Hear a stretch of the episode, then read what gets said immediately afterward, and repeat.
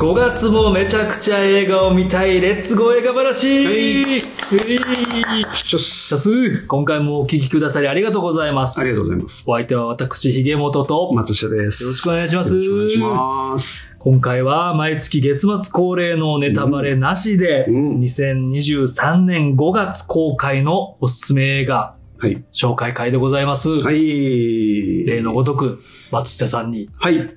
紹介いただきます。はい。ありがとうございます。ありがとうございまはいす。本当ね、ありがたいことに、うんあのーこのおすすめ会が割とこう、聞いていただいてるそうなんです。感じなので、めちゃくちゃ聞いてもらってます。ねえ、いありがたいですけど。なんやったら感想会よりも聞いていただいてる時もあります。ああ、ねね結構そうなんですよね。うん作品によったりもするんですけど。はいい、やーだからなんかまあ、ねえ、最初始めた時はもう本当に何も考えんとね、好みだけで、いやいや、いいじゃないですか。僕が見たいだけの。映画を取り上げてたんですけど、若干こうね、聞 聞いてはらっしゃる方のニーズを意識したりなんかもして、なるほど。どんどん選ぶのに時間がかかるようになってしまってですね。はい。ね、あの予告動、はい。予告編のね、動はいはい。画をもうめちゃめちゃ見てるっていう、そうなんですよ。あの、まあ、ね、あの、他の、まあ、仕事、本職と仕事の状況とかにもよるんですけどその合間とかにねそのトレーラーを、どれぐらいかな、まあ、その月、もう本当結構す、ね、あの、どの月も何十本って映画あって、もうそれは派手な映画か地味な映画までね。あるんですけど、はい。まあ、ほとんどのトレーラーを一応見るんですよ。すごい時間かかって。ね。まあ、みじまあトレーラーはい。短いと言っても2、3分とかもうちょっと短くても2、3分ですよね。ね。それ10本見るだけでももう。そうです、そうです。ね。はい。ちょっとしたドラマ見れるぐいや、らい。もう本当そうで で、そこからセレクトして、はいで、セレクトした映画の情報を集めてっていう感じなんで、まあ、別にこの大変さ自慢をするのはあんま良くないですけども。なんかすいませんい。や、僕何もしないです、みたいせやで、ほんまにもう。な。毎月ね、うわーうわー面白そうとか言ってね。ていや、いいんです、いいんです。いや全然。それが楽しいですあの僕も、まあ、こんなん言いながらね、はいはい楽しい、楽しい時間としてうんうんうん。やってるんで、結構ね、これ聞いてくださってる皆さんも、まあそんな感じだろうと。と思っていただければ、ねどんどんどんどん数が再生回数増えてきてるので、ありがたいことそういうにことだろうと思ってます。そうなんですけど、うん。まあまあ、あの、とはいえね、はい。あの、皆様のその需要にね、見合うかはわかりませんが。あの、まあ僕なりにねうんう、ん。あの、ちょっと興味深いはい。映画で皆様にとっても興味を持ってもらえそうな映画を、うんまあそれでも独断と偏見ではい。責任を取る気はないうん上で選ぼうとはしてるので、松下さんが見たいなと思った。はい、基本的にはそうやいうやつをはい選んでますので、ありがとうございまはいす。、ご了承いただきたいと思います。ありがとうございます。はい。はい。はいえー、じゃあ行きましょうか。お願いします。ははい。はい来月は5月ですね。い。5月公開予定の、えー、中から、はいあ5作品ご作品。をまずピックアップして、ありがとうございます。えー、一つずつご紹介していきたいと思います。はいはい。えっ、と、うん公開日順にはい。公開してはい紹紹介していきますので、はい。はい。お願いしおます。願いします。ははい。い。じゃあ早速、はい1作目のはい紹介に行きますね。お願いします。5月の3日公開お。ガーディアンズ・オブ・ザ・ギャラクシーボリューム3です。早速早速だいやー、これはね、あのーまあ、今日5つさ作品をね、はい。主に紹介しますけれども、うんうんうんすいません、まずここめっちゃ長くなると思います。こその傾向はありますよね。マーベあのール映画のところ。まずそこですね。ちょっと MCU、まあまあまあマーベル、特にマーベル、はい。MCU んは、んやっぱまあ僕も元やも大好きなので、それはもう、どれも長くなってしまうんですはが、い。かつうね。このガーディアンズ、ガーディアンズ・オブ・ザ・ギャラクシー、はい。えー、これ本当に僕好きな作品シリーズでして、そうですよね。一番好きちゃいます。はい、あの、えっ、と、まあね、マーベル好き、はい MCU 好きでよく聞かれますけども、はいどれが一番好きっていう、うん聞かれますけど、はいまあ順位なんかつけれないです。もう、まあ本当ほぼ全部まあそうですね。いう感じなんですが、はい。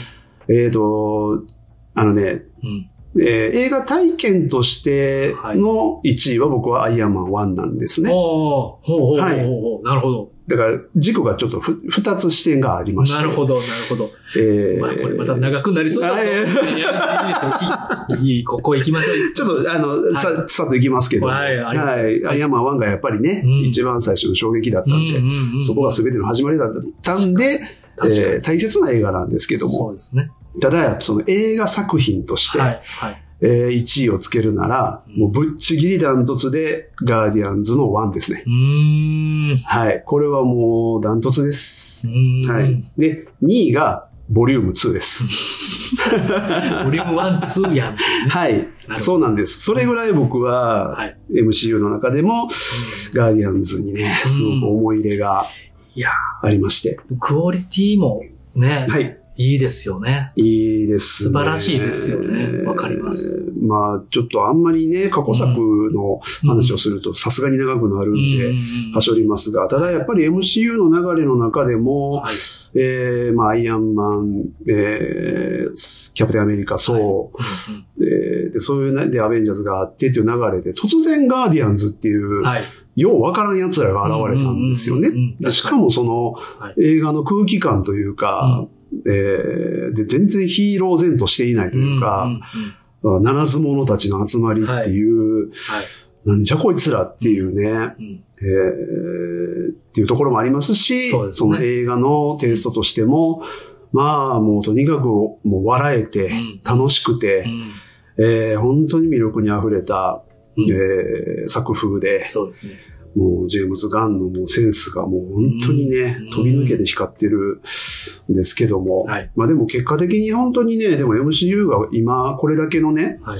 あの、とんでもない映画史を変えるぐらいのね、フランチャイズになったっていうのは僕は結構このジェームズ・ガンの力って大きいなって思っていて、うその後の MCU の展開を考えても、はい。ガーディアンズがもたらしたうんうん。あーセンスというか、はい。まあ、ユーモア性が大きいとは思いますけど、とか音楽とかね、そうですね。うん、ああいう世界観を、えーすごい斬新な角度でもたらしたなっていうのは、すごい功績だと思っていて、なんか拡張性ありましたよね。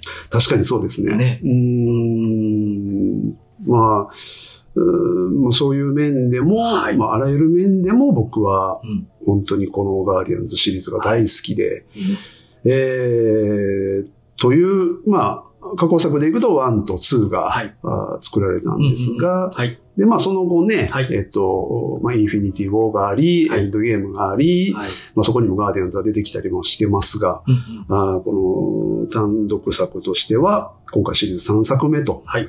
いうことで、はい。で、3作目にして最終章と言われてますね。いうことなんですよね。はいガーディアンズが終わっちゃうんです。この時が来てしまいましたか。もう今泣きそうですもん。まだ見てないのはい。もう、ほんまに辛いんですよ。あそうですね本当に。もうこの感じが味わえないのかと。そうなんですよね。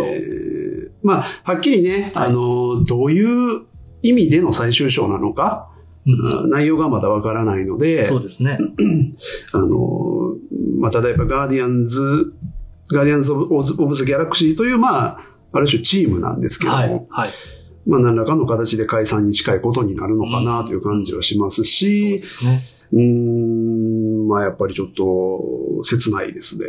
それを考えるだけでもねそうですね。そうですねまあ、だから、今後ね、うんあの、MCU はまだ続く中で、はい。えーこのキャラクターはまだ出るとかね、うん多分そういうのはあるとは思うんですが、うんガーディアンズは終わってしまいます。はい。うん、で、そして、ボリューム4はないと。ボリューム4はないですね。はいで、えーさらにこのジェームズ・ガンも、はい。マーベルから離れるとうんいうことがもう、あの、明らかにされていまして、まあ、DC に行っちゃうんですけどね。うんこんなこれも大きいですね。そうです。ね。うん。まあ、これはこれでね、あの、まあ、寂しいですけど、はい。まあ DC が良くなればね、そうですね。それはそれで楽しみも増えるので、手腕を買われてということですよね。もう間違いないですね。うんうん。喜ばしいことでもあるけども寂しいことでもあるな。という感じですね。才能がね。そうですね。まあ、あの、MCU 映画作品としては32作目に、はい。もうこれはもうもうね、毎回、毎回言ってますけど、毎回おおって思います。もうようわからんっすもん。ね、もう20超えてぐらいからもからすげえなと思います。はい。ただただすごい。多いなと。はい。はい。という感じですね。はいえーというまあ作品なんですけども、はい。あの、MCU いつも、はいえー序盤にこれい一応言ってるんですけど、はい。予習作品を、うんうんうん。えー何見といたらええかなっていう、そうねやっぱ大きな問題なんで確、かに。一応言っとこうかなと思うんですけどね。大事です。はい。はい。えっと、ガーディアンズに関しては、はいまあそんなに気にしなくていいですね。うん。あのーまあ、つながりはもちろん MCU 全体にあるんですけども、はい。えーまあ、あの、なんでしょうね。えー割と単独として成立よりしているタイプなので、えーまずは、えー1と2。うんこれに関しては、まあ当然ですけうんど、そうですね。見てないと、うん。うんもう誰やねんって話になるんで、うんうん今回3から見るっていうのはさすがにやめといた方がいいですね。うん。より楽しみたいのであればね。もちろんですもちろんですね。はい。見といた方がいいですね。なので1と2はまあ同割れ必見ですね。うん。はい。で、はい。えっ、と、インフィニティ・ウォー、えーはいエンドゲーム、はいまあ、これもね、やっぱり出来事としては大きいので、そうですね。まあ、やっぱり見とくに越したことはないですね。うんまあまあ、今更ですけども。ガーディアンズのメンバーがね、メンバーのエピソードとかもね。あそうです、そうです。生まれてますはい。今回にかなり大きくつながる、あるキャラクターの部分もあるので、 oneと two では語られてない。そうですその後のこととかね。はいこのボリューム3までの間のこともがありましたもんね。あるので確かまあ、ここは、まあね、まあはい皆さん見てると思いますけども、に。うん。えー見といた方がいいですね。同感です。はい。んで、えっと、まあ、ガーディアンズ関係で言うと、はいえーまあ、スピンオフみたいなものがうん、ちょっとディズニープラスの方で、はい、はい、はい。えーありまして、はいアイアムグルート。うん。まあ、これははい。見なくていいです。うん。あの、別に、あの、面白いんですよ。見たけどあのはい。うんえっと、グルートというキャラクターだけにフォーカスして、うん。はい、はい。えーやってる短編集なので、うんもう、まあ、本当にただのお遊びで作られたような作品なので、えーまあ、好きな方だけで大丈夫かなと。まあめっちゃ短いからすぐ見れる。あ、そうです、そうです。はい。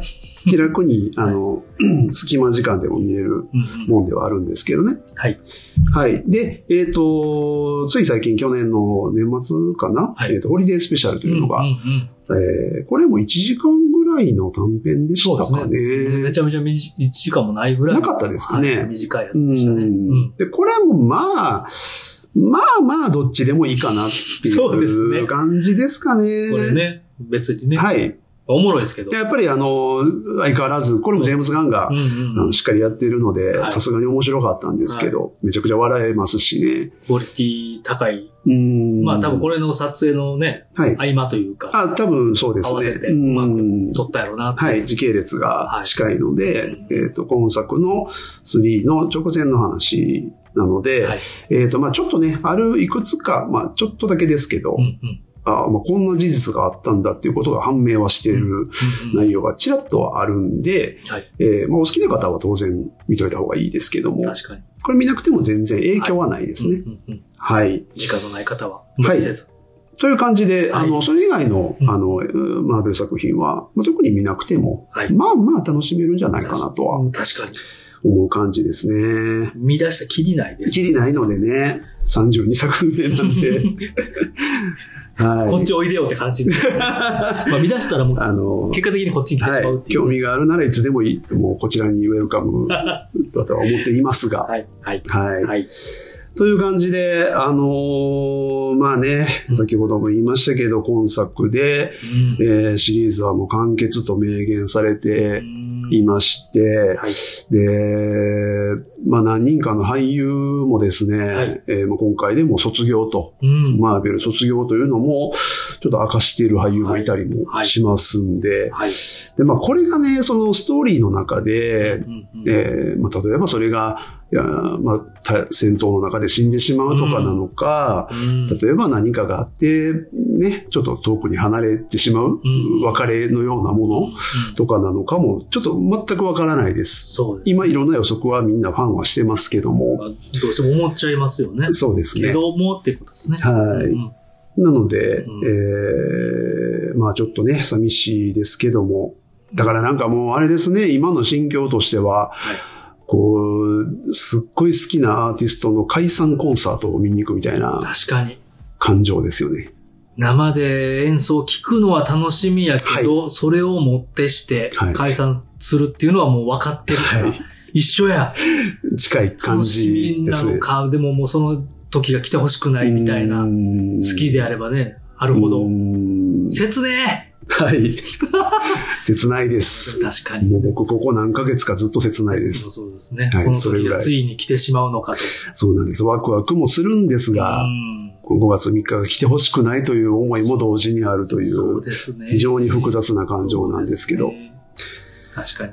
まあそんな作品でしてね。はい。うんまあ一応ちょっとあの内容というか、はいはいまああらすじを言ってもあれかもしれないんで、はい。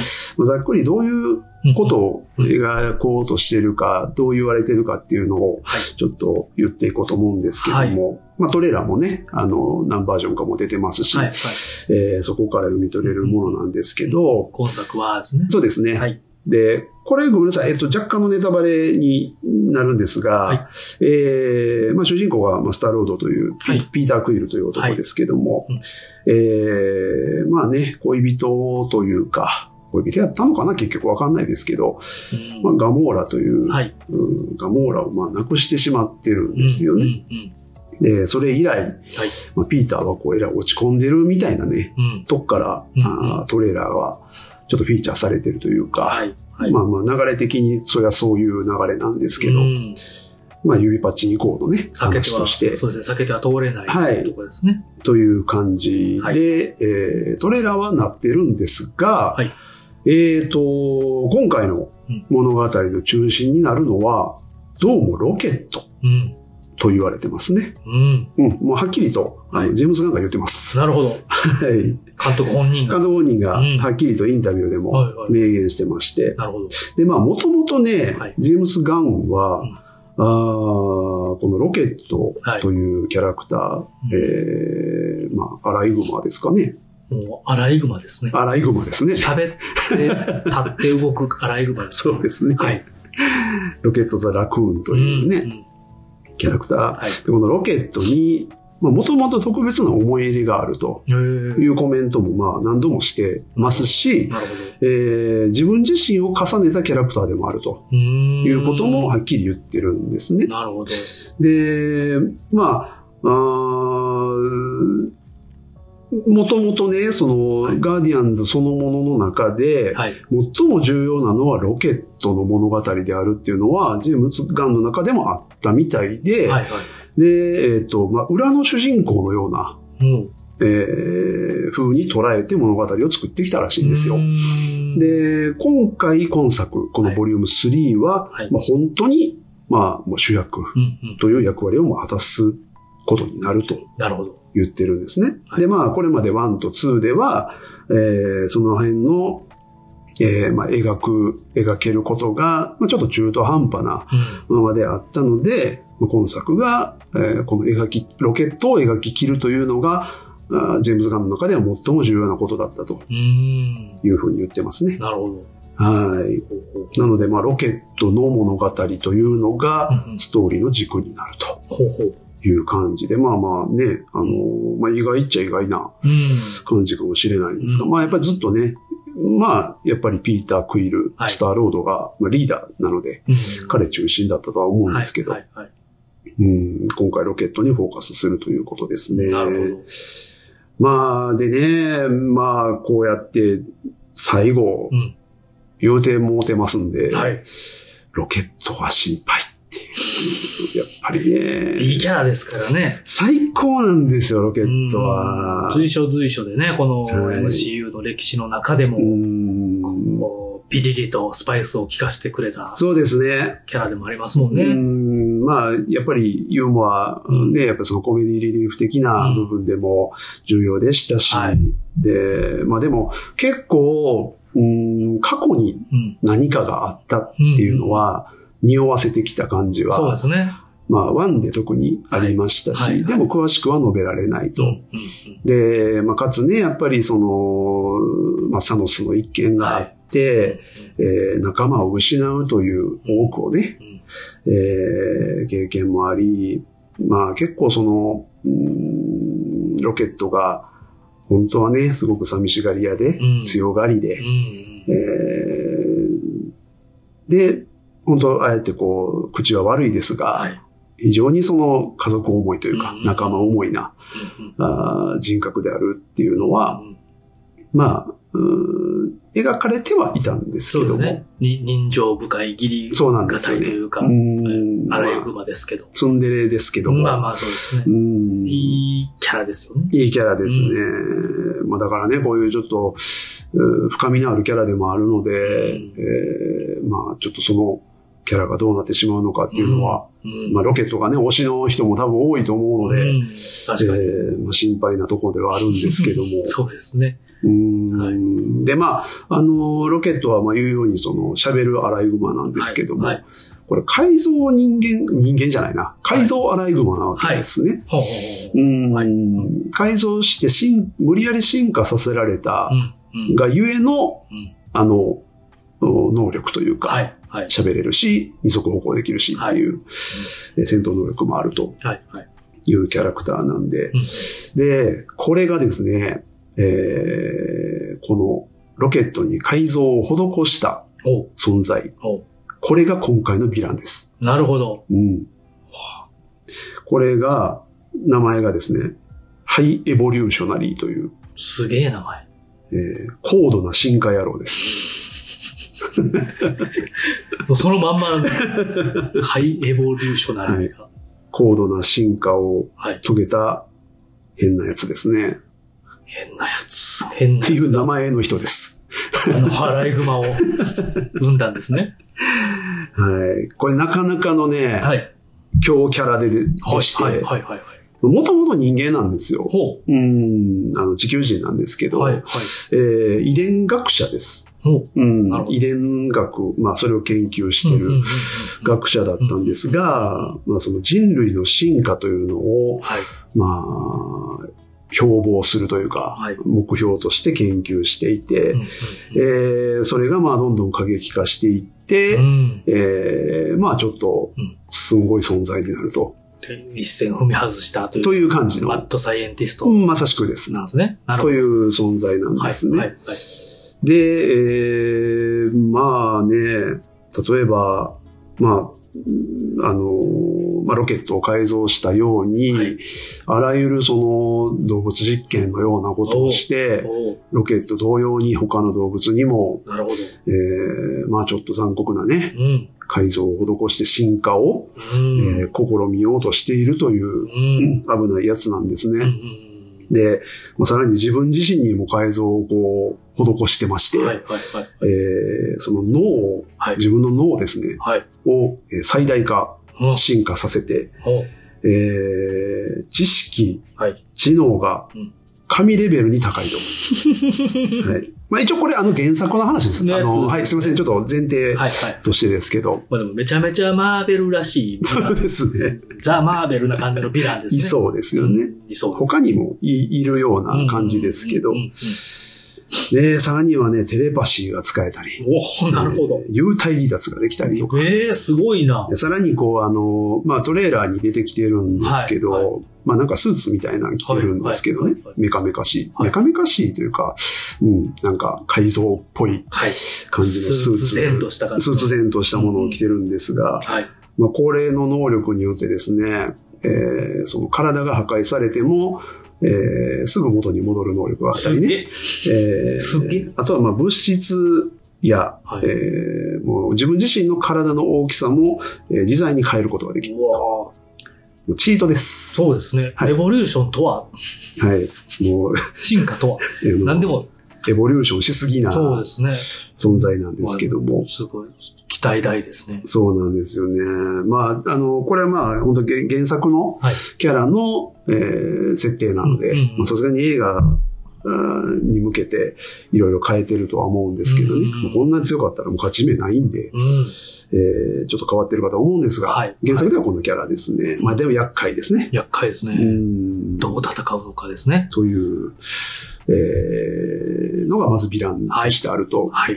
で、えーさらにも今回注目点として、また新たなキャラが、ほう。えー登場します。うんこれマーベルにおいて非常に重要なうん。キャラクターなんですが、はい。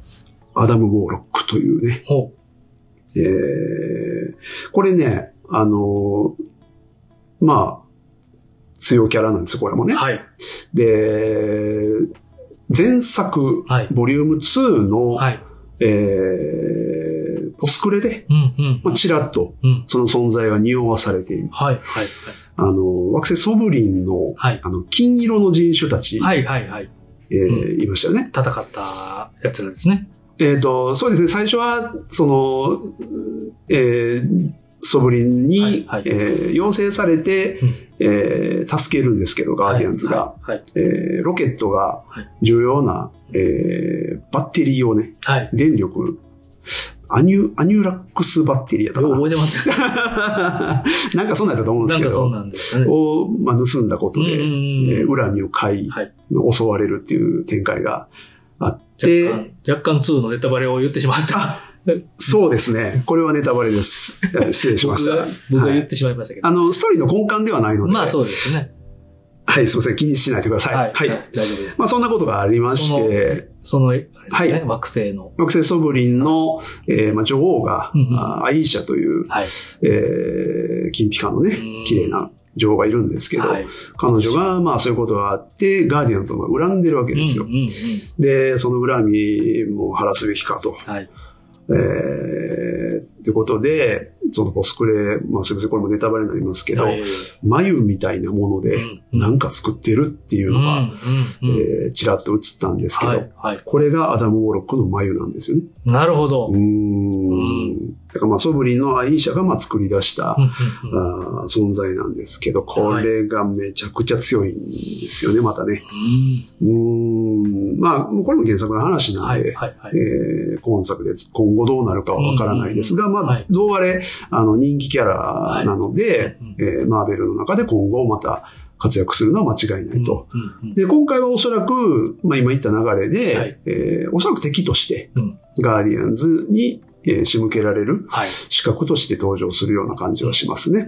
う。んですけど、まあ、最終的に、えーまあ、味方になるのか、うん。まだ敵のままなのかっていうのはちょっとわかんないですけど、まあ、お楽しみなとこですね。そうですね。うんうんうんまあ、重要なキャラとして、今回登場、まあ、待望のね、はい。登場ではあるので、はいこれは楽しみだな、という感じで。はいで、あの、まあ、原作でも、まあ、さっき言いました、そのヴィランのハイエボリューショナリーと、に。アダム・ウォーロックは、まあ、朝からの関係っていうのはあるので、このあたりも、まあ、映画でどういう関係性で、えー出てくるのかなっていうのも見どころかなと思いますね。原作ファンたちも喜ぶ。楽しみにしてるところだと思いますね。その辺がジェームス・ガンだうけにん安心して見れるのか。なっていう気もしますうね。んまあまあ、こういうキャラたちが出てくる話の中で、はいえーロケットが軸になり、うんえーまあそのね、ハイエボリューショナリはいーに、えー改造されてうん生まれたというそのロケットの過去がうん。明らかになるとうんいうのはもう間違いないという感じですね。うん。楽しみですうね。んどういう内容なのか。うん、ちょっとね、トレーラーは、うんまあ、あらゆるシーンがあるので、まあ誰がどうなってるのか、あーまだまだ見えないんですけども、はいあとはもうそのガモーラが、えー登場はしてるんですけども、おそらく、すいません、もうネタバレちょっとしまくってますけども、ちょっともう、もうさすがにご容赦いただきたいですよね。あそうですね。ここはねうんあの、ガモーラが、まあ、要は過去から、はい。2000、だから14年 ?12 年かな？からタイムスリップしてきた、うん。あー過去からやってきたそのすぐの中にいたガモラですね。うんうんうん。えー彼女がまだ残ってるんですよね。ほはい。そのガモーラがうん今回どうも合流してるっぽいんですけども、まあこれもどういうふうに描いていくのか、ね。なぜ合流するのか、そうでガモーラがどういう、またその心理描写、心理の変遷をたどるのかというのもね、まあ、クイルとの、ピーターとの、はい。えーまあ、恋愛のね、うん。えー流れもどうなるのかというのもありますし。そのあたりが描かれるんじゃないかという感じですね。まあまあ、あの、他にもね、細かく言うと、あの、新キャラでコズモっていうね、はい。宇宙犬コズモっていうのが、えー増えてたりとか、はいこれね、ホリデースペシャル見てもらいたいんですけど、ね。まあそんなんがいたりね、まあいろいろちょっとシチュエーションというか状況が変わってたりは、はい。2からはかなり変わってはいるんですけども、いろいろ楽しみのある。うーん、まあでも本当にもう、なんかもう、切切ねなさ、喋りながら楽しみではあると言いつつも、はい楽しみだと言ったはい。そばから終わってしまう切なさがもうすぐ来てますやんか。めちゃくちゃ今もう、感情的になってるんですけど、もう泣きそうなんで。あの、トレーラーで2回泣きました、もう、はい。はい、いくつかのトレーラー、まあいろんな場所もあるんですけど、そうですね、そうですね。これは見したらあかんやろでも見てしまったやつで、なるほど。ちょっとコロリと泣いちゃったりね、もう早速、いうぐらいの映画見てないのに。はい、いう感じなんですけど。まあ、あの、一貫してね、このシリーズ3作で、はい。ガーディアンズが描いてきたことって何かっていうのは、はいまあ、奥にあるテーマとはい、いうか、はい、はい。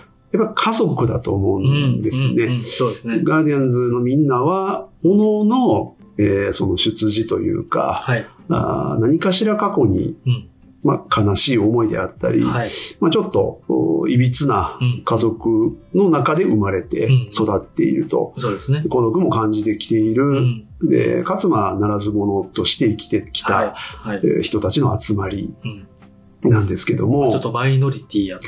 そうですね。子育ちから含めて。うん本当にそれぞれがかなりぶっ飛んだうん出生のね、えーなんですけどそうですね。も。本人たちが望まずにそうですね。っていうところも大きいですよね。はい。なんですが、はまあそんなひね、ひねくれた奴らが集まって仲間となって、うん。共に戦うことで、うん。もう、あの、そうですね、エンドゲーム、まあ、インフィニティ・ウォーエンドゲームあたりではもう、うんそれぞれが、ううん自あの仲間たちのことをもう家族とうん。呼ぶようにもなってうん。うんる表現もあったりしますし、すね。まあ、2でもだいぶもうそんな感じでしたけど、うんうんうん。まあ、もう本当に家族なんですよね。うん。もうそれぞれが。うん。で、まあ、そういうことが映画全編の中でもはい。各キャラクターを通して、えー家族というものをテーマに描いてきたなというのを、うん。まあ、だからこそ僕もすごく好きな部分もあったりするんですけどうんう、ん家族もの好きなんですよ。魅力的ですよね。しかももともとね、血のつながりのない、はい。そうですね。しかもそういうならず者たちなのに、だからこそですね。絆をこう感じ合っうて、んお互いを守ったり、みたいなね、ね自己犠そうですね的なことがあったりみたいなうん牲。もうグッときちゃいますよね。きますね。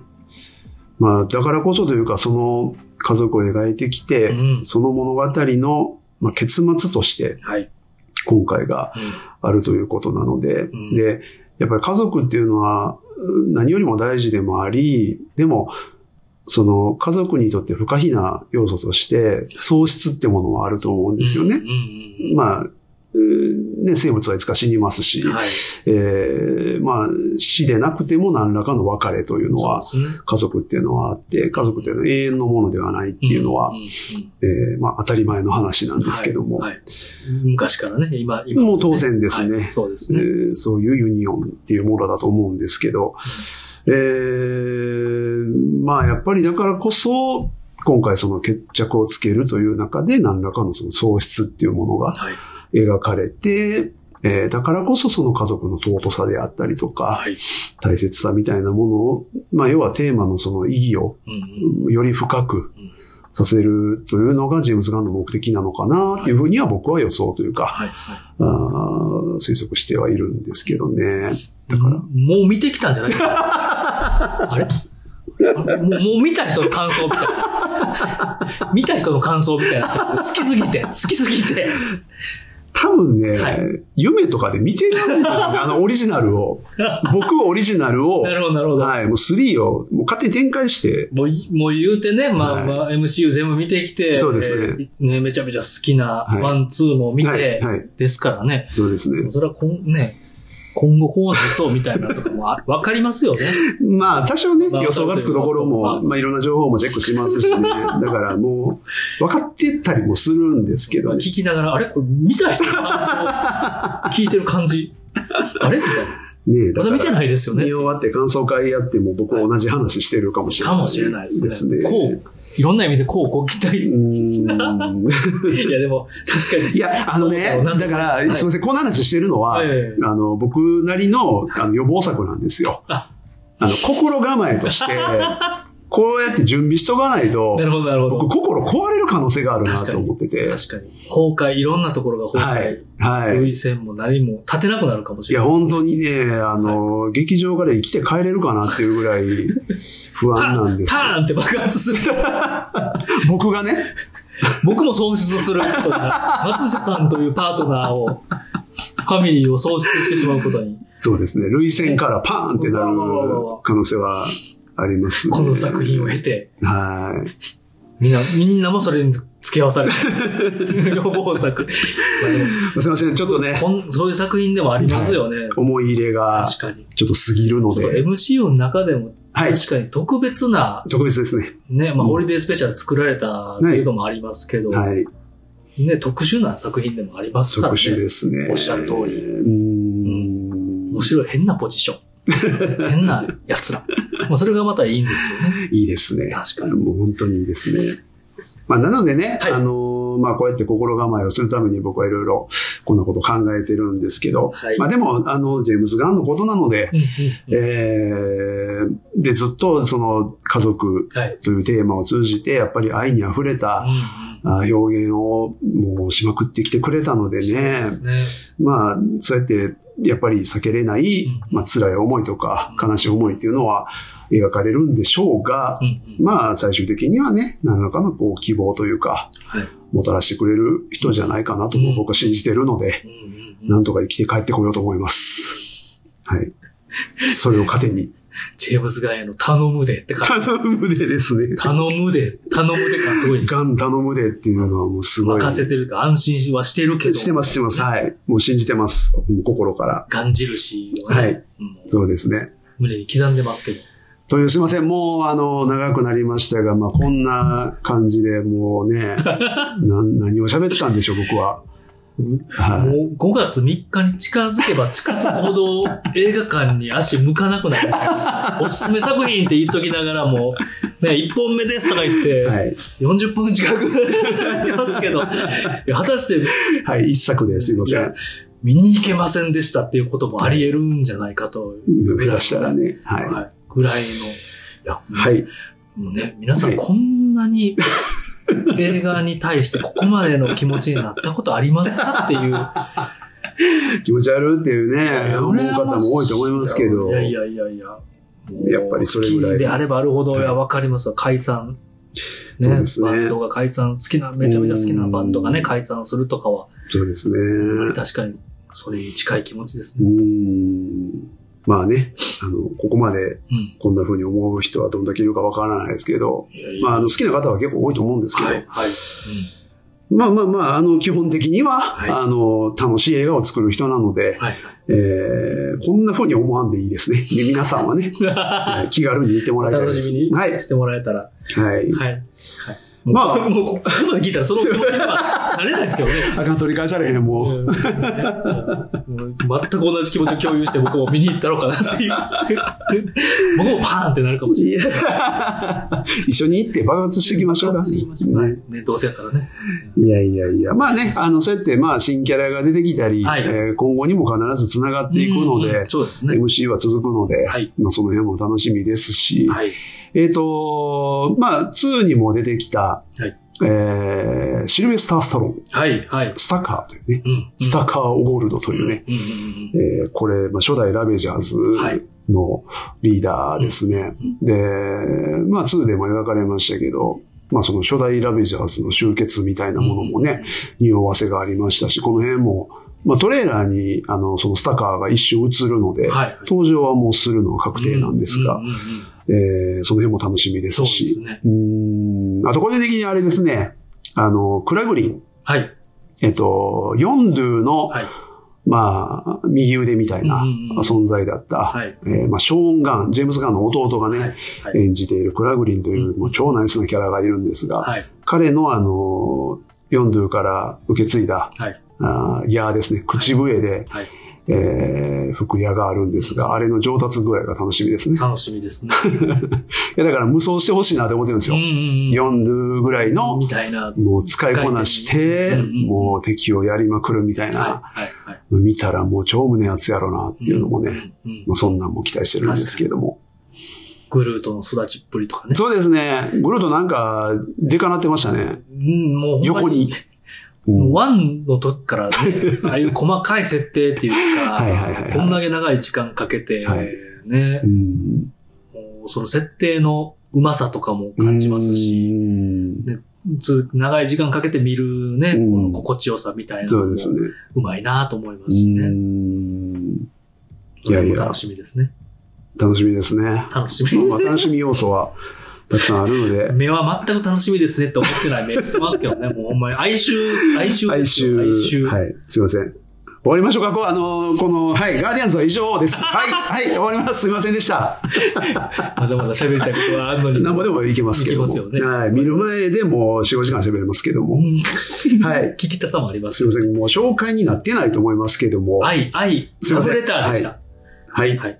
ガーディアンズへのはい。ラブレターでした。ガーディアンズについては以上です。以上にしときます。かしこまりました。はい。はい。ありがとうございます。無理やり。次行きます。はい。失礼しました。けじめです。2作目です。ようやく。はい。もうじゃあ、あの、ちゃっちゃと行こうと思います。ありがとうございますはい。すいません。長くなりました。いやいやいや、よかっはい。2作目でたよすか。ったです。5月の12日公開。はい。タお。来ましたね。ー。ターです。ターです。T-A-R で。はい。ターですターです。えーっと、主演ケイト・ブランシェットですね。うまあ、あのーね、最近の賞レースではい。話題になってもいたので、はい。えーご存知の方も多いかと思いますけれども、えー95回アカデミー賞では、はい。作品賞、監督賞、脚本賞、主演女優賞ほかうん、計6部門でノミネートとう。ん。まあ、ちょっとね、あの、受賞にはならなかったんですが、はいはいえーまあ、これだけのねう、ん。えー高評価を受けたはい作品ということで、はいゴールデングローブ賞でのドラマ部門では、ケイト・ブランシェットが主演女優賞を取ってますね。さすが。はい。うんという、まあ、もう前評判ははいすでに高い作品なんですけども、はい。これがね、不思議そうな映画なんですけども、そうですね。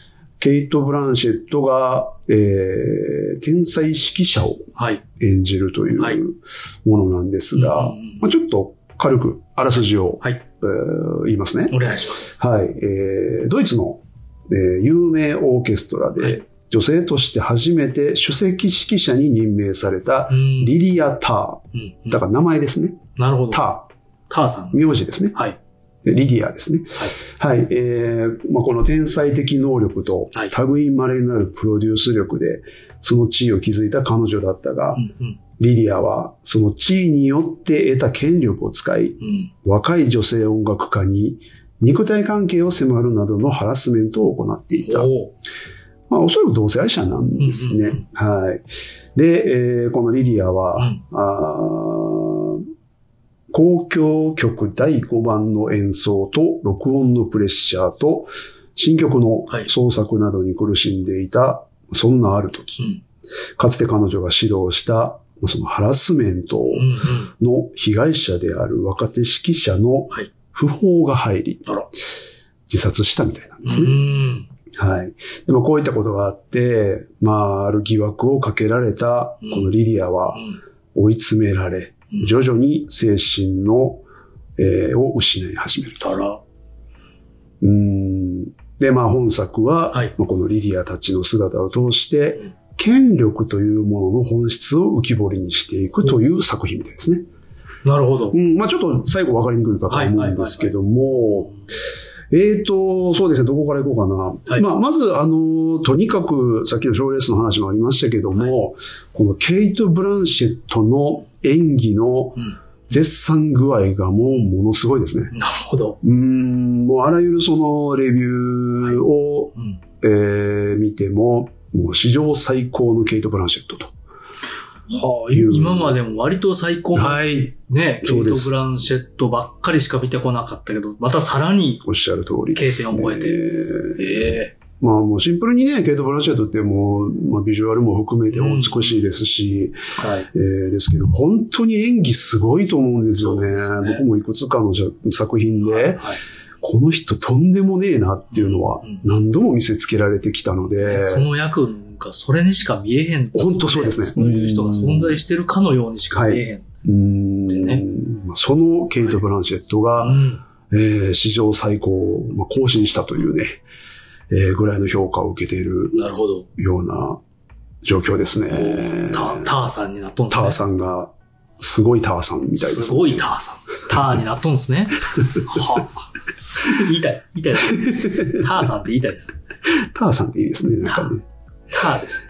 はい。で、まあね、なんかね、ウィキペディアちょっと見てたんですけど、はいはいはいはいあのーこれ公開されてね、はい。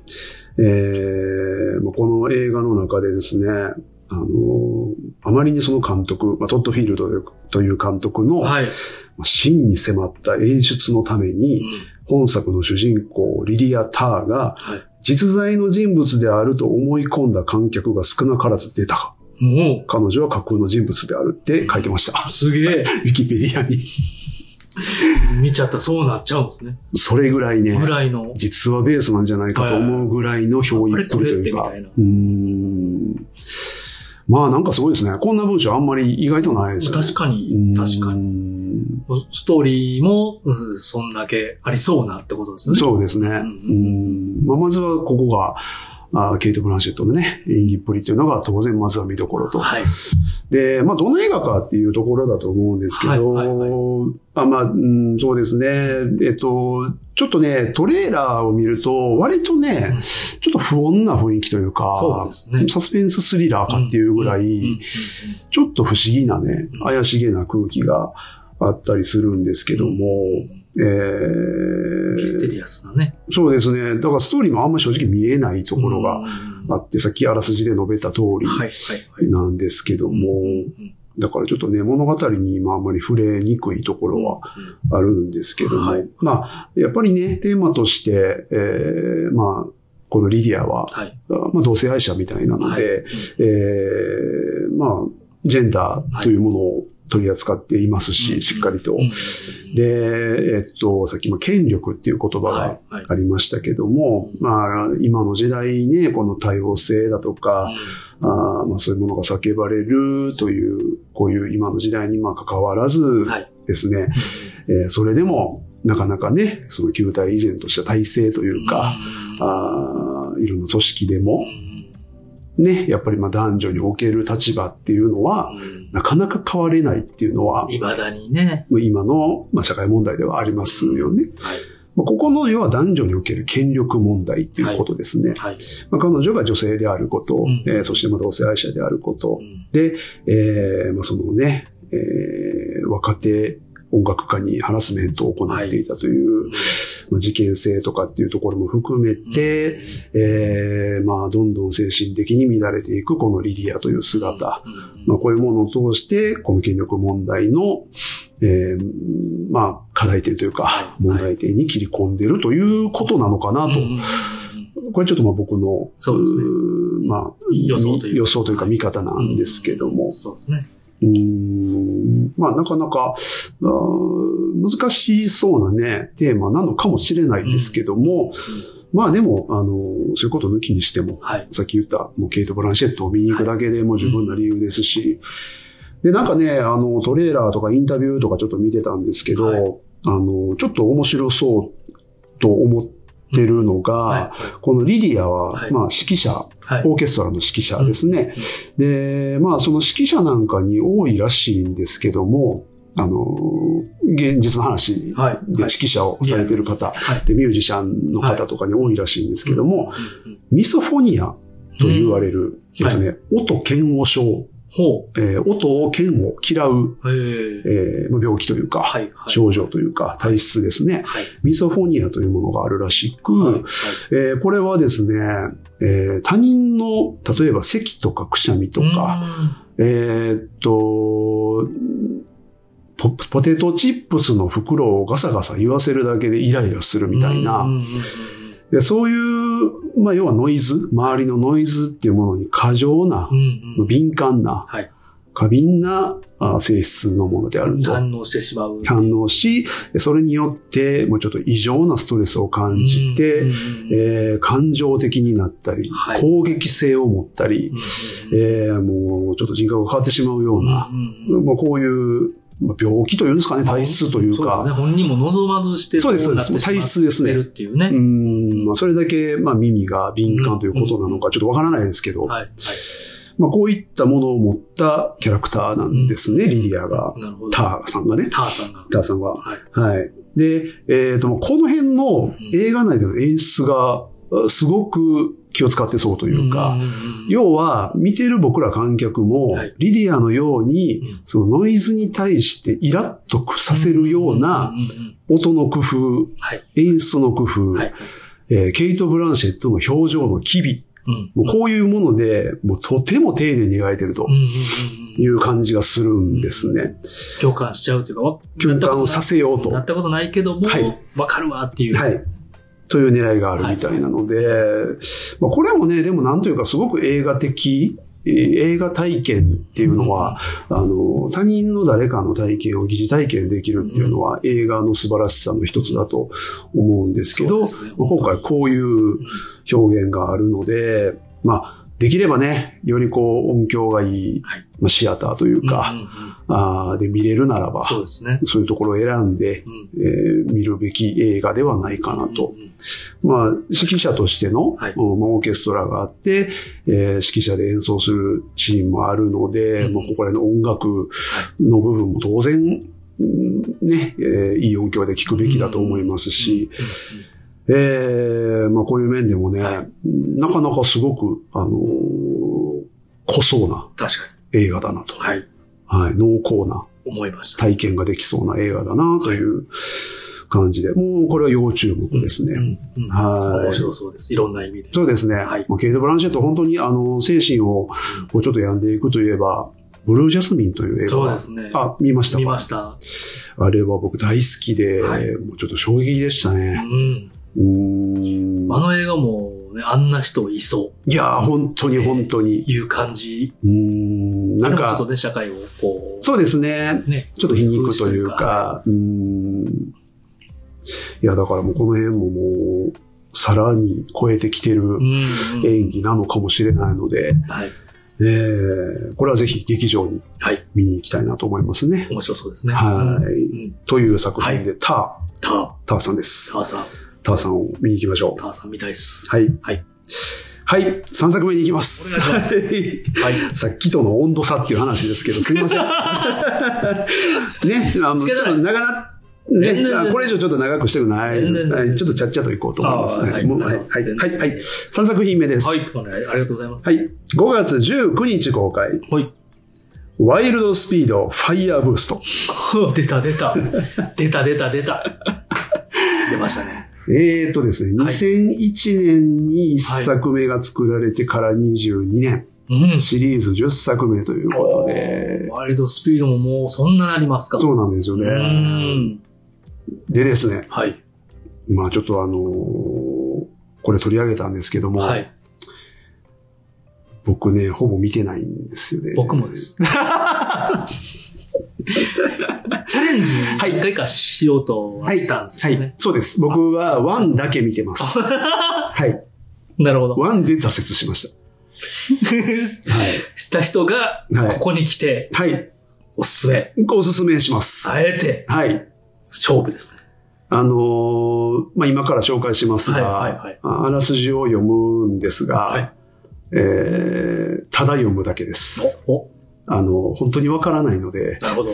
はい。まあ、あの、とにかくね、はい。あの、まあ、僕も、もちろんもう、はい。あの、挫折組ではあるんですが、あの、どんどん回を増すごとにね、どんどんその、面白くなり、えー重厚さもある。で、今やもうね、凄まじい人気のシリーズなので、そうですね。めめっちゃ好きな人は好きだなって、多分、印象です。はい、僕もハマったら、はい。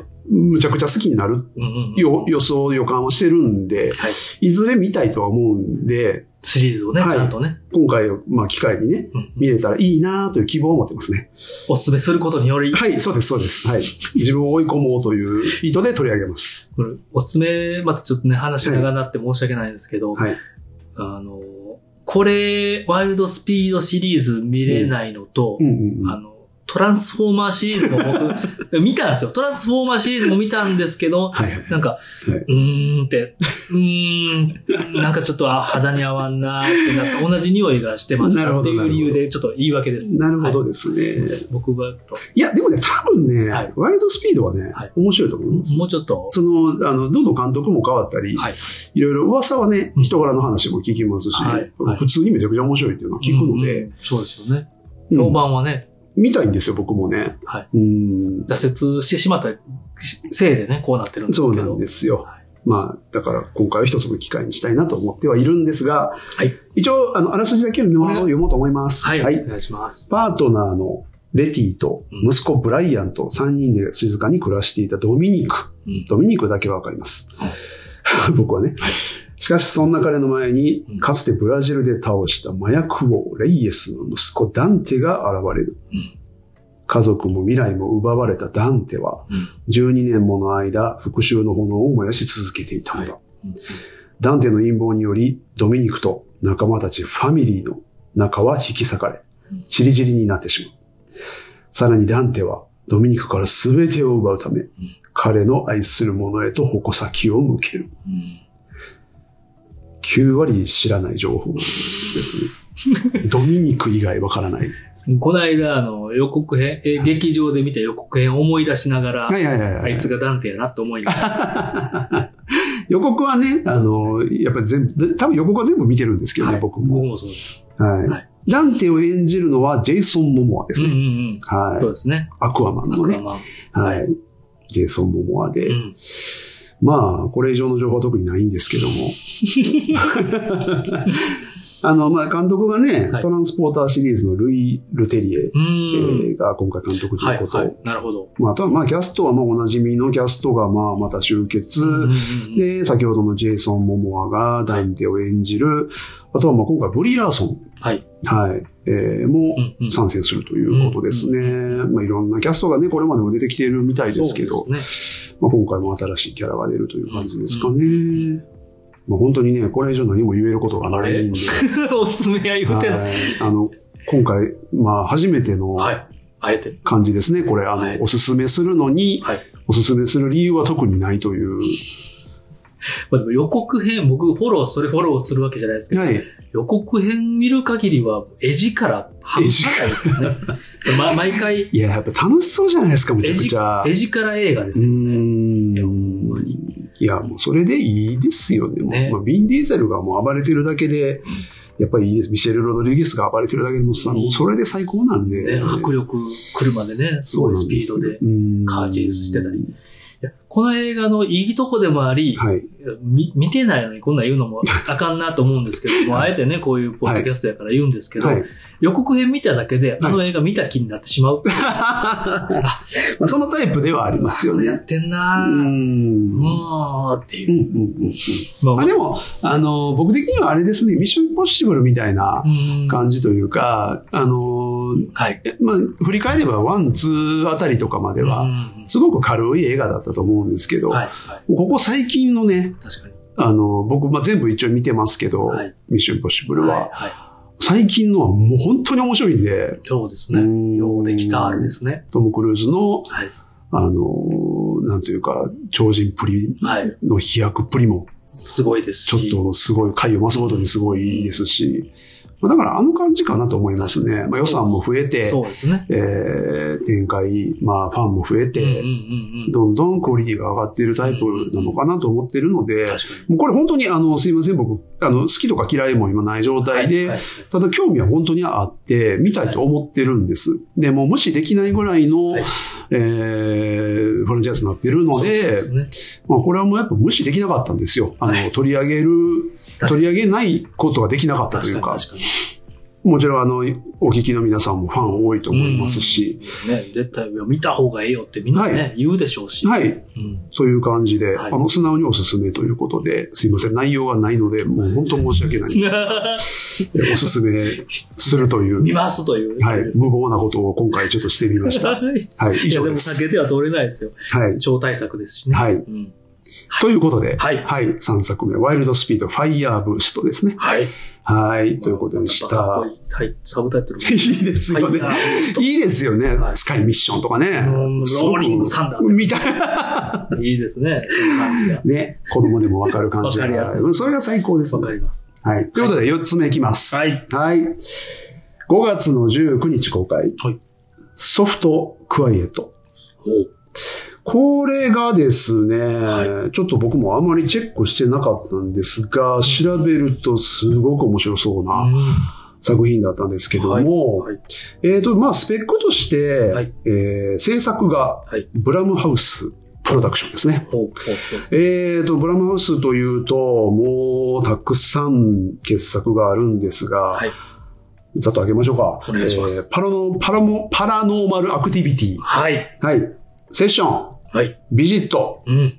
パージ、うん。インシディアス、うん。ゲットアウト、うん。ブラッククランズマン、うん。透明人間。うん。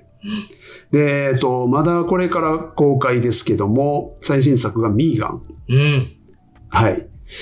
まあ、あの、ホラーホラー系が多いです、ね。ちょいちょいホラーじゃないやつもあったりとか。はいあ、ほん？ってなりますはい。まあ、基本的にホラーを得意とした、そうですね。はい。もう今、もう A24 と並びというか、はい。あーまあ一緒にやってる感じもありますけども、うんうんえーまあもう無視できない、はいえー制作会社ですね。はい。このブラムハウスの作品です。はい。なるほど。でこれが一体何なのかと言いますとですね、マイノリティへの偏見を持つうん。白人女性たちがあるトラブルをきっかけに取り返しのつかない事態に陥っていく様子をうん。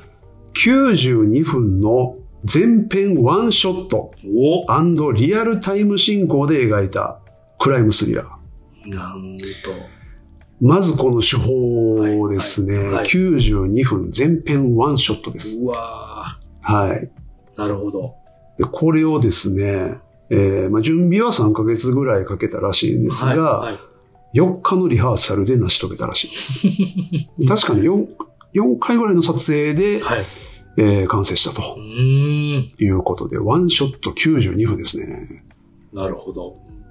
すごいな。もうこれだけでちょっと、まあちょっと引きがありますね。うん、えぐい手法を取ってるという、うんまあ斬新さはありますよね。まあ、過去にも同じようなことやってる映画は、まあ、はいありはするんですが、はい。はい。あーまあ、今回これが、うんじゃあどういうテーマなのかと言いますと、うんここがすごい興味深いですね。えー、アメリカで社会、ん？あ社会問題化しているはい。ヘイトクライムですね。はいまあ、人種問題と言いますか、うん。えーの狂気をえぐり出す本作とうん。いうことで、はいえーまあ、これあらすじここからあらすじなんですけども、はい。郊外の幼稚園につ勤めるエミリーは、はい。アーリア人団結を目指す娘たちという名前のうん。白人至上主義グループを結成する。うん。まあ、差別主義と言いますか、うんそうですね優勢思想と言いますか、うん。というグループを結成すると。うん。で、えー教会の談話室で開かれた初めての会合には、はい。多文化主義や多様性を重んじる現代の風潮に不満を抱える6人の女性が集まると。うん。で、日頃の鬱憤や過激な思想を共有してうん。盛り上がった彼女たちは、二次会を行うために、このエミリー、うんまあ一応主人公なんですかね、はい。エミリーの家に向かうが、うん。その途中に立ち寄った食料品店でうん。うん。アジア系の姉妹が、まあ、一緒になってしまうんですね。なるほど。スーパーで出会ってしまうと。はい。で、ここで、まあね、まあ差別主義者なんで、うん。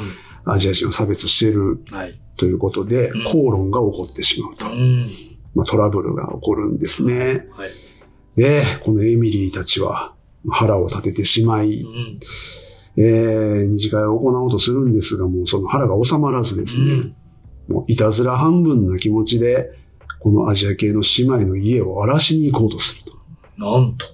そしてそれは理不尽でおぞましい犯罪の始まりだったと。まあこれがあらすじなんですけども、はい、はい、はい。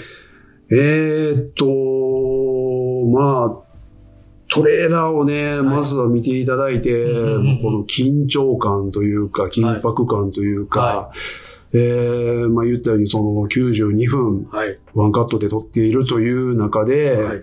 えーまあ女性の俳優陣が多いですけども、えー本当にその真に迫るというか、迫力のある演技がありそうでですね。はい、はい。で、かつまあ、おそらく結構残酷な、うんうんうん。あーまあ、どこまでちょっとその暴力描写、バイオレンス描写に関してはちょっとわからないんですが、はいはい。まあ、とにかく恐ろしいというか、うえー人間怖っていう、んうんうんうん。えー描写みたいなので、なるほど。まあちょっとそういうの苦手な方は、えー避けた方がいいかもしれないですが、うんうんうん。まあまずはテーマがなかなかのもんですね。そうですね。うー。ん。なるほどなるほど。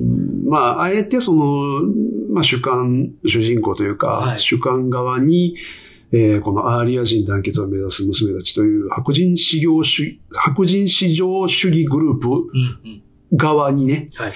えー持たせる、その視点を持たせるというところが面白いなというところですよそうですね。しかもやっぱワンカットで、はい。ね、はい。その、どんどんどんどん、初めはそこまで、うんあの、なんか、そこまでの深いな気持ちはなかったかもしれないけど、うん集団心理で、おっしゃる通りですね。なんかそれでこう、はい多分それでワンカットにしたんやろうなっていう感じがしますよね。ない。それが、結局そのリアルタイムはい。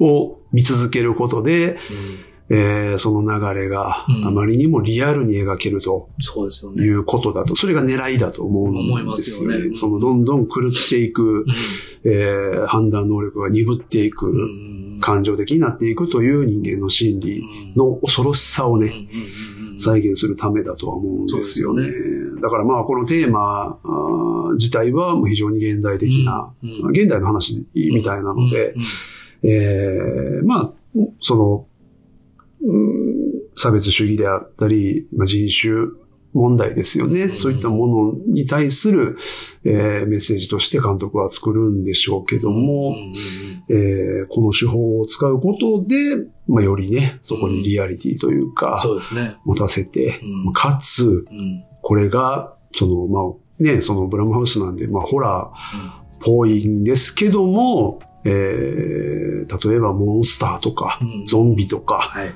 ゴーストだとか、うんそういったその超常現象的なものではなくて、はい。もうどこにでもいそうな、そこら辺にいそうなうん主婦みたいな人たちなんですよ。これが、その普通の人たちである怖さ。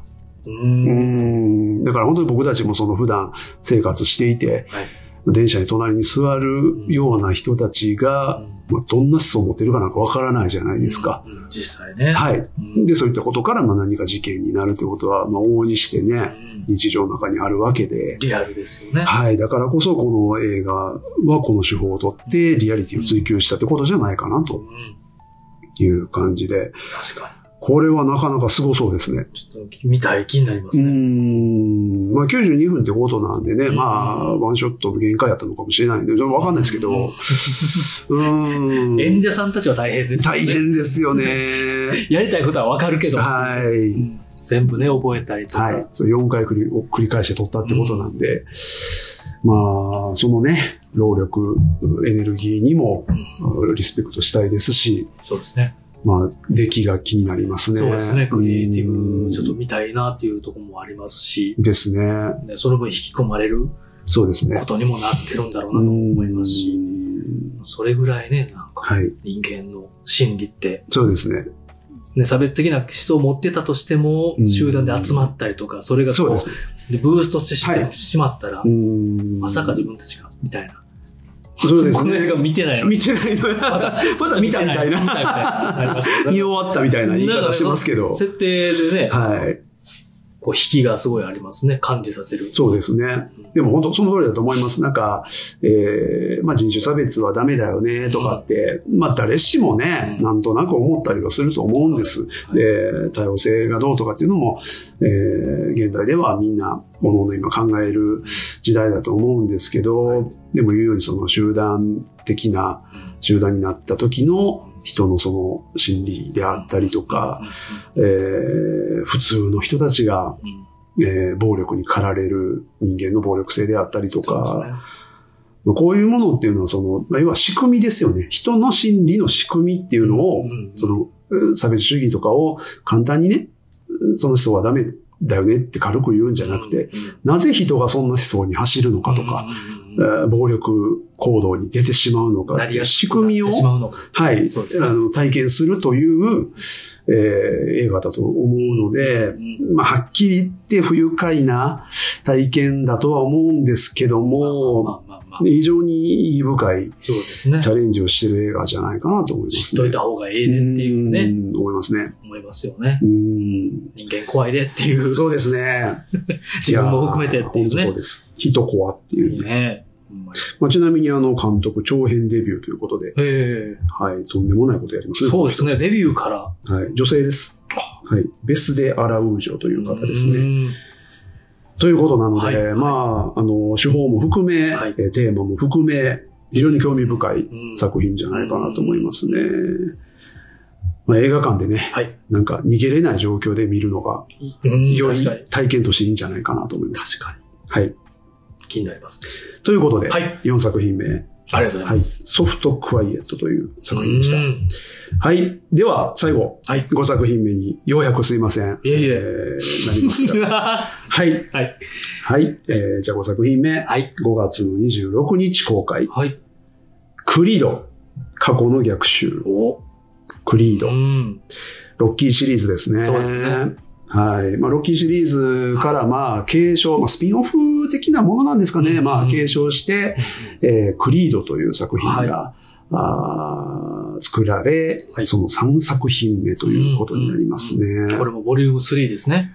そうですね。ボリューム3になりますね。タイトルはあのボリューム3とは言ってこれで終わりとかは言ってないですね。すよね。続くのかもちょっとわかんないですけど、うんうんうんうん3作目です。またフランチャイズそうですね。ですね。うん。あのーまあ、一作品目が、はい。あ監督ライアン・クーグラー、ブラックパンサーで、はいもう今やおなじみのライアン・クーグラーの出世作みたいなもんですかね。えー、まあ、本当ね、傑作なんですよ。あはいのークリード1、えー、すごく良くて。実は見てない。あ、見てないですか？見てない。うん。で、えっと、クリード2、はい。えーっと、炎の、うん炎の、すいません、タイトル忘れました。2です。チャレンジャー。はい。な感じの何かです。炎の何かです。何かですね。はいうん。2も、えーっと、なかなかに良かったです。えーっと、一作目ほどまあ、個人的には一作目ほどじゃなかったですけど、うんえー監督もちょっと変わり。えーでも面白かったです。非常に、あのー評判はね、聞きますね。結構ファン。いいですよ。クリードはすごく。ロッキーファンも、ね、そうですねったりみたいな。はい。で僕は、はいすいません、ロッキーに関しては、ワン以外見てないです。今日すいません、そんなんばっかりで本当申し訳ないんですけどあれ、ですね、もう、みんな飽きませんねと言いながらもね。だかね、映画好きとかね、映画好きと語りながら見てないの多いですね、こうやって思うとね。はいね、見てる気ではいるんです見てないとか本当ありえないって言われてもしょうがないんですが、まあすいません、ちょっと one しか見てないんですが、それも正直もう前すぎて覚えてないぐらいなんですけども、まあまあ、クリードはね、全部見られクリードは one と two 見ましたね。すごく面白かったですね。はい。はいで、えー今回第3作目ということで、えっ、と、まあ、あの、もちろん続き、まあ、あの、これまでに続き主演がマイケル・ B・ ジョーダンですね。うんめちゃくちゃかっこいいですね。かっこいいですね。はい。まあ、ブラックパンサーでもね、はい。キルモンガーで、うんえーやってましたけど、最高でしたね。肉体美。うーん。うんいや、もう、ここのクリードもっとすごいですよ。ね本当に。予告編は全部見てる。わあ、すごいなと思いながら。ですね。そんなばっかり。はい、すごいです。いやいや、すごいですよ。もう本当にあの体も含めて、うん。美しいですね。はいうん、もう生物として、もう本当に、もう本当にかっこいいですけどねはい。そして、まあ、はいまあ、まあ、あの、主演で、えーこのクリード、アドニス・クリードという役を演じてますが、はい。えー本作で、はい。えー監督をします。へえ。はい。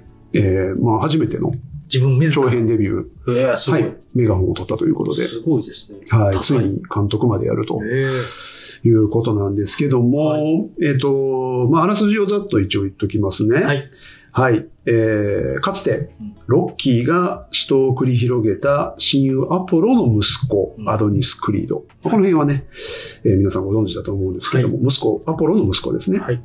で、ロッキーの魂を引き継ぎ、うん世界チャンピオンとなった彼の前に、刑務所から出所した幼馴染のデイムが現れる。はい二人はかつて家族同然の仲間であったが、うんデイム、デイムはうん、クリードの少年時代のある過ちによって、18年間の服役を強いられていたと。えー出生し、復讐心に燃えていたと。うんえークリードは、その封印してきた自らの過去に決着をつけるべく、デイムとの戦いに向けて、猛トレーニングを開始すると。うんまあ、なんというか、シンプルなそうですね。プロトかなと。はいはい。思いますね。はいはい。うーん、まあ、ね、もうずっとロッキーでもうん。ボクシングやってきて、うん。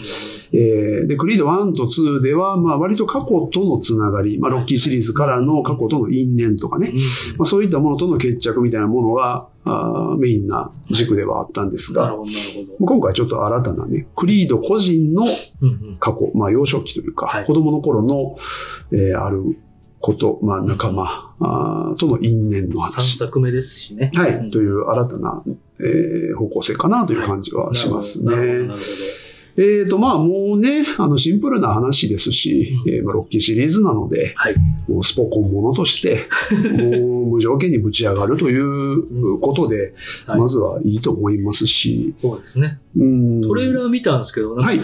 映画でボクシングやるって、はいはい。迫力ね、はいはいはいはい。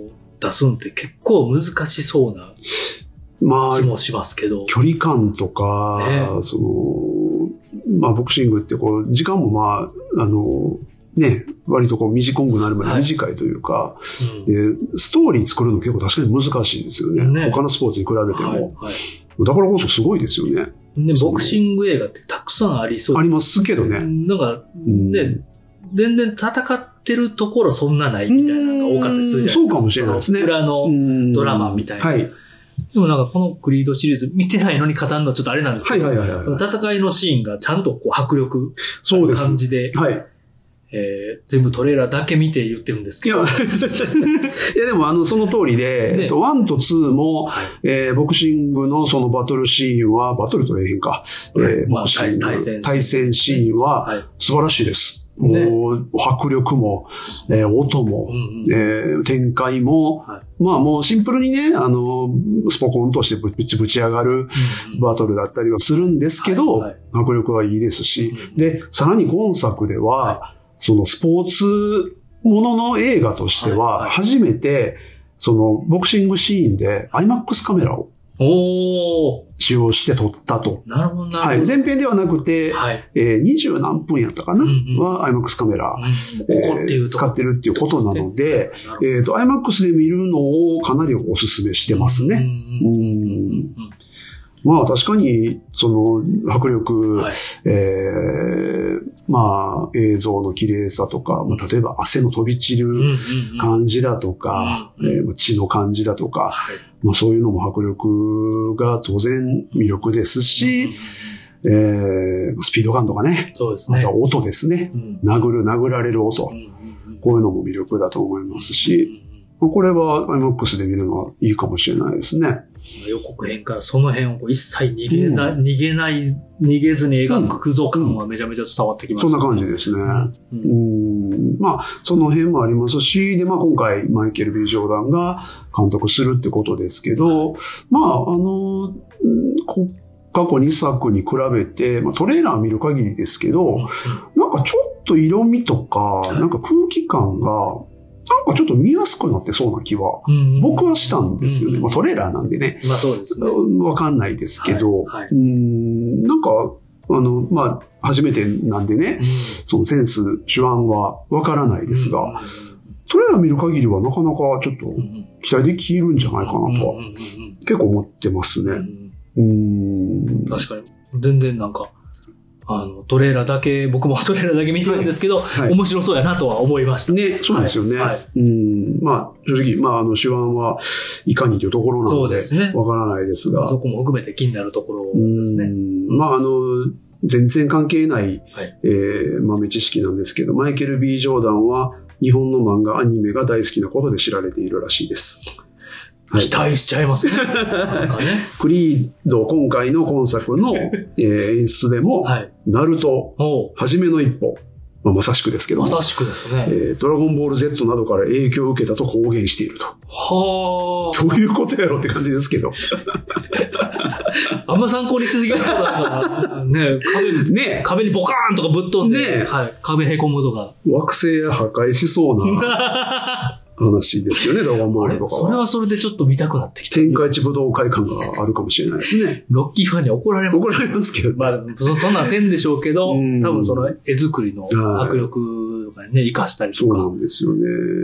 なんかあなんかの、面白いですね。憧れの人は大阪直美って言ってた。なんか謎の日本好きというね。うんなんか、なんでしょうね。はい。B、B どうした？B? B 気になりますね。B ね。B 気になりあの、ますね。映画の中では、あの、えっ、と、アドニス、はいドドニーって言われてるのでー、えっ、と、D と呼ばれてます、ね。D。ややこしいですね。でって言われて。B が D を演じてますね。で、ややこしいな。ディレクター、ディレクターもして。そうですね。ややこしいな。ややこしいですけども。気になりますね。はい。はい。えー、でですね、はいはいえっ、と、まあちょっとここからね、あのーちょっとね、映画そのものの話ではなくて、はえー、ちょっと外の話になるんですが映画外の話あ、はいなんですが、えっ、と、まず、はい。えっ、と、今回の敵役、はいはいはい。えっ、と、このデイム、はい。えーを演じているのが、うん。ジョナサン・メジャーズですね。うん、うん、うん、うん。カーン、はい。MCU の。今後のメインヴィラン、カーンに抜擢されたはい。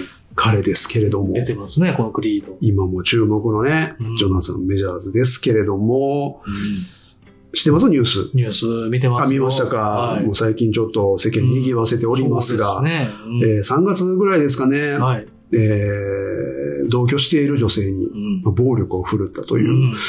事件があり、ね、ニュースで。逮捕されまして。う、んうん。はい。で、まあ、あの、この事件に関しては、はい。えー本人がまあ、無罪を主張してますし、まあ、結果的になんかなんか取り下げられたのかな？不起訴になったみたいな、っていうニュースも。はい、ことみたいなんでで、まあ、裁判がまだなんか、ちょっとどうなるのかわからないみたいな感じで、うん。ちょっと詳細が不明でははい。あるんですけども、はい。また最近ちょっとあの、その、その女性以外にもう、ん。同様の被害を受けたという、えー女性がいるというはい報道も出てきていまして、うんまあ、それを受けてですね、はい。ジョナサン・メジャーズのマネージメント会社とうん。宣伝会社が契約を解消するとうん。いうことがあって、そのニュースもちょっ見ました。と、はい、ジねョナサン・メジャーズ大丈夫かっていう、ね。はい。ちょ、っとちょっと。ちょっとややこしい状況にある彼なんですけど、うん。まあ、MCU もどうなっていくねんっていうのがもう心配でならないんですが、ね。はい。まあそんな彼が、はい。まずは敵役をやっていると。リアル感。冗談にしたらね、怒られますけど、うんねあの被害の、被害を受けた方からしたら、ほそうですね。んまあまあ、ちょっとこの辺は詳細がわからないんでね、あんまり。役やっとる場合ちゃうで、ほんまにね。というのがまず一つ。うんうんうん。で、さらにですね、まずちょっと別の話なんですが、はいはい今回ですね、は今作ですね、うんスタローンは出ていないんです。へえ。ロッキーが。ほう。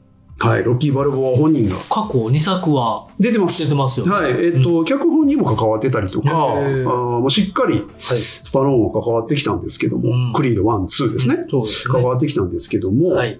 えーまあ、今回はまあ出演していないということでかなり話題にもなってるんですが、うんどうも、うんえーこの、まあ、ロッキーのはい。映画の権利を保有しているのがプロデューサーのアーウィー・ウィンクラーという人らしく、はい。はい。スタローンは、うんまあその当時ね、はい。まあワンからヒットしたわけですけど、まだ彼はそのいろんな状況、情報というか、あー疎くてですね、その権利を持つということをうんできなかったと。スタスタローンは、その、ロッキーの権利を持ってないんですよ。なるほど。まあ、出演したというだけで。はい。そうなんです。んで、えー、まあ、ロッキーで、そしてこのクリード、はいさらには、えっ、と、あーごめんなさい、名前が出てこない。うんえっ、と、また別のね、はい。ドラゴ、ドラゴか。えっ、と、スピンオフがはい作られるという展開も、えー構想されてるみたいで、うんうんうんこのあたりのはい。今後のロッキーの方向性がスタローンが全く望んでないようなうん方向に向かっていると。で、これを不満に感じていまして、うなるほど。えー揉めていると。プロデューサーと、なるほど、スタローンが。ウィンクラーさんとね SNS でね、はいはい。このウィンクラーさんのことをですね、はい。寄生虫プロデューサーおって罵ったありね。はいよ。ろしくないよ。権利を戻してくれ、吸血鬼どもとか、うん。インスタに書いてるみたいです。スタローンが。インスタに、うんスタローンが。ムッキムキなのに。ムキムキなあのに、の、あのムキムキの指で、ちっちゃい端末を持ち、はい。ままひひっくり声やのに、はい iPhone Max かもしれないけども、はい。iPhone Max Max でも小さく見えるぐらいの、ぐらいの iPhone 値で、で、はい。わざわざ、はい。ポチポチ打って投稿したぐらいあ、らららら。スタローンはブチ切れてるんですね。ああ、なるほど。ということで、もう今回出演しならずとそういうのもあって、あって大、人の事情。そうなんですよね。ファンはどうでもええ。いやーだからね、あの、まあ、僕がちょっと言いたいのは、はいもう今回その、このスタローンが不在であるう、ん。ロッキーがいないという中で、ロッキーの話が続いていくという気持ち悪さ。と、まあ、ジョナサン・メジャーズの、まあ、今の状況という、まあ、ちょっとこの外野で起こってるね、うん。映画外で起こってることで、なんかその、ちょっと映画自体に影響がないかという心配というか、確かうーん、僕らそういうの知った上で映画見ちゃうんでね。に。、確かに。なんか色眼鏡というか、フィルター持っちゃうんでね。仕方ないですよそうなんですよね。仕方ないですよ。あの方も、ウィニーの犯人役しかできなくなったりとかね。まあ、なんかもう、難しくなるじゃないですか。はい、はい、はいね、はい。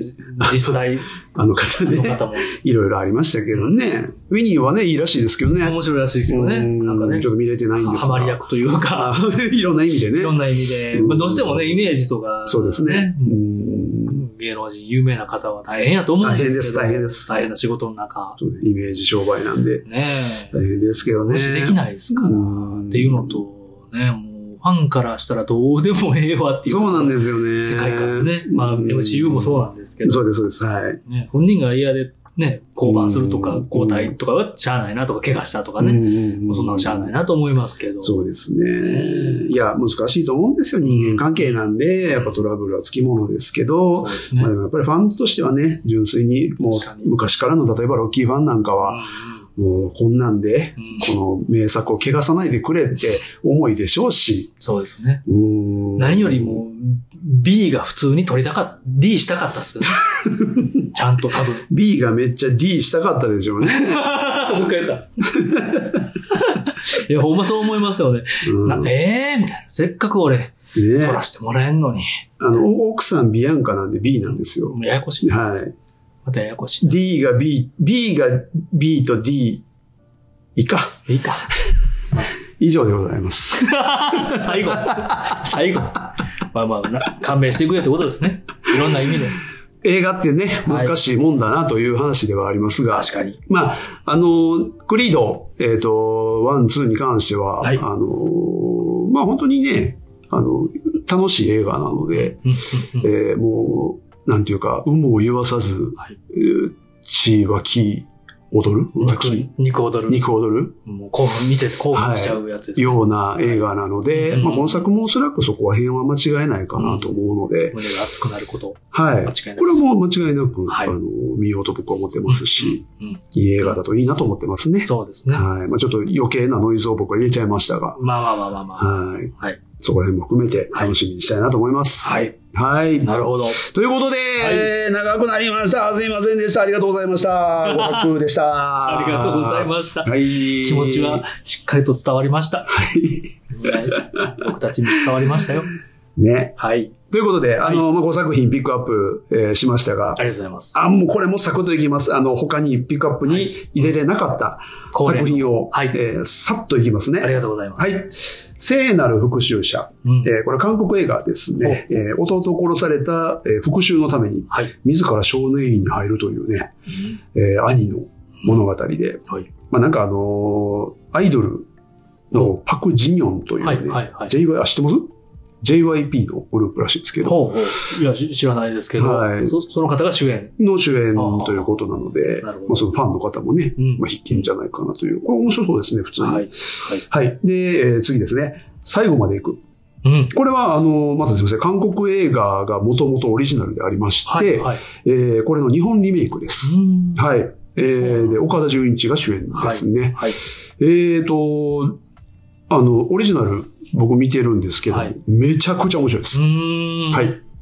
これは内容ははい保証しますので、なるほど。はい。あの、日本リメイクがどうかはちょっとわからないですけども、はい。非常に面白い。お話です。もともとのやつはなんて名前？一緒です。最後まで行く。行くっていはいう韓国映画。はい。なるほど、なるほど。あの、行くがね、えっと、ひらがなだったのが漢字になってますね。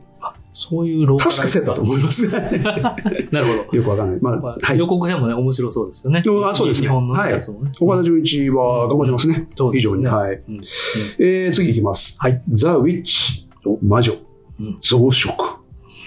えっ、と、これもね、韓国映画なんですけども、えっ、と、前作、ザ・ウィッチ・魔女というはい。のの続編ですね。うんえー、韓国映画で、えっ、と、人体実験によって生まれた殺人マシーンな女の子のお話です。はい。えー、これすみません、ワン見てないんで、わかんないですけど、非常に評価が高いので、なるほど。2も注目じゃないかなと思います。うんあの、ちなみに前作の、はいあの、主演がキム・ダミ、はいえっ、と、イテウォンクラスの、うんうんはい、女の子ですね。なるほど。はい。という作品の続編です。はいはい。えー、次、続きまして、はい。アフターサン。うんえっ、と、父親と娘の20年前に過ごした思い出を、うんその父親と同じ年になった娘が、当時は知らなかった父の思いに気づくヒューマンドラマということで、まあまあまあ、なんでしょうね。ヒューマンドラマって感じの。改めて、はい。改めはいて、もう一回言ったってはい。ことですね。すごくヒューマンドラマって感じの。雰囲気ですね。えっ、と、主演の、あの、この父親役、ポール・メスカルはい。が、えっ、と、アカデミー賞の主演男優賞にノミネートされてました。おはい。なるほという作品です。はい。えー、続きまして、はい65、うんアダム・ドライバー主演、お制作サムライミというね、ど。なんかな、なんか濃いなっていうね。濃いですね。癖がすごい。感じで、はいはいえっ、と、うん不時着したら6500万年前の地球でしたっていう話です。なんでそれ。なんでそれ。はあのトレーラー見たんですけど、はいはいはまあ、まんまなんですけどね、い。なんかどういう理由でかわかんないですけど、不時着して、はい。えー、6500万年前の恐竜だらけの地球でうん。生き残ろうとするアダム・ドライバーの作品なんですけど、えっ、とね、なんかね、チャチンですよ。あえ、あえて。雰囲気が。なるほど、なるほど。ちょっとなんでかわかんないですけどはい。トレーラーだけなのかもしれないですけど、なので取り上げませんでした。はいうんうんはい。ただまあやっぱりね、アダム・ドライバーとサムライミと並びでうん無視できないので、無視できないですね。はい。無視できないですね。ということで確かに。おすすめではあります。なるほど。はい。気になりますね。以上になります。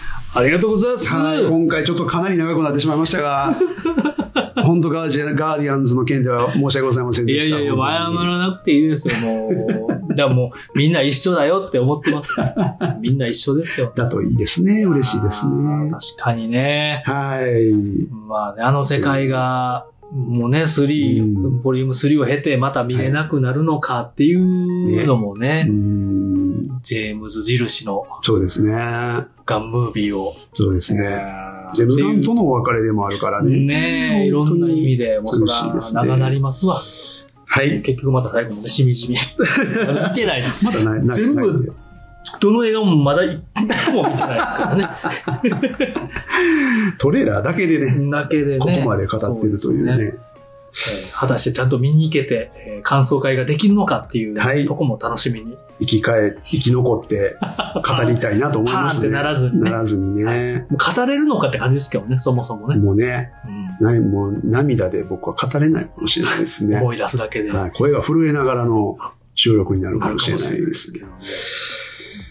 いやいやいやそれも含めて。それも含めて楽しみに。はい。いやありが、毎回毎回ありがとうございます。こちらこそ、調べていただいて。ここまで聞いていただいた方、本当にありがとうございました。そして申し訳ございませんでした。ありがとうございます。5月もね、あの、いろいろ見ていきましょそうですね。たくさんあります。はい。う。はい。えー、まあ、多分、ガーディアンズは感想会やるでしょそうですね。その他はちょっと、まあ、見たやついっぱいね、ありますけども。はい。何時間になるのか気をつけないといけないですね。本当ね。そうですねちょっ。とまとめる勉強をしときます。う ん短くね。そうですね。はい。いや、まあ、まとまんないと思いますよ。ね、初の4時間超え、5時間超え。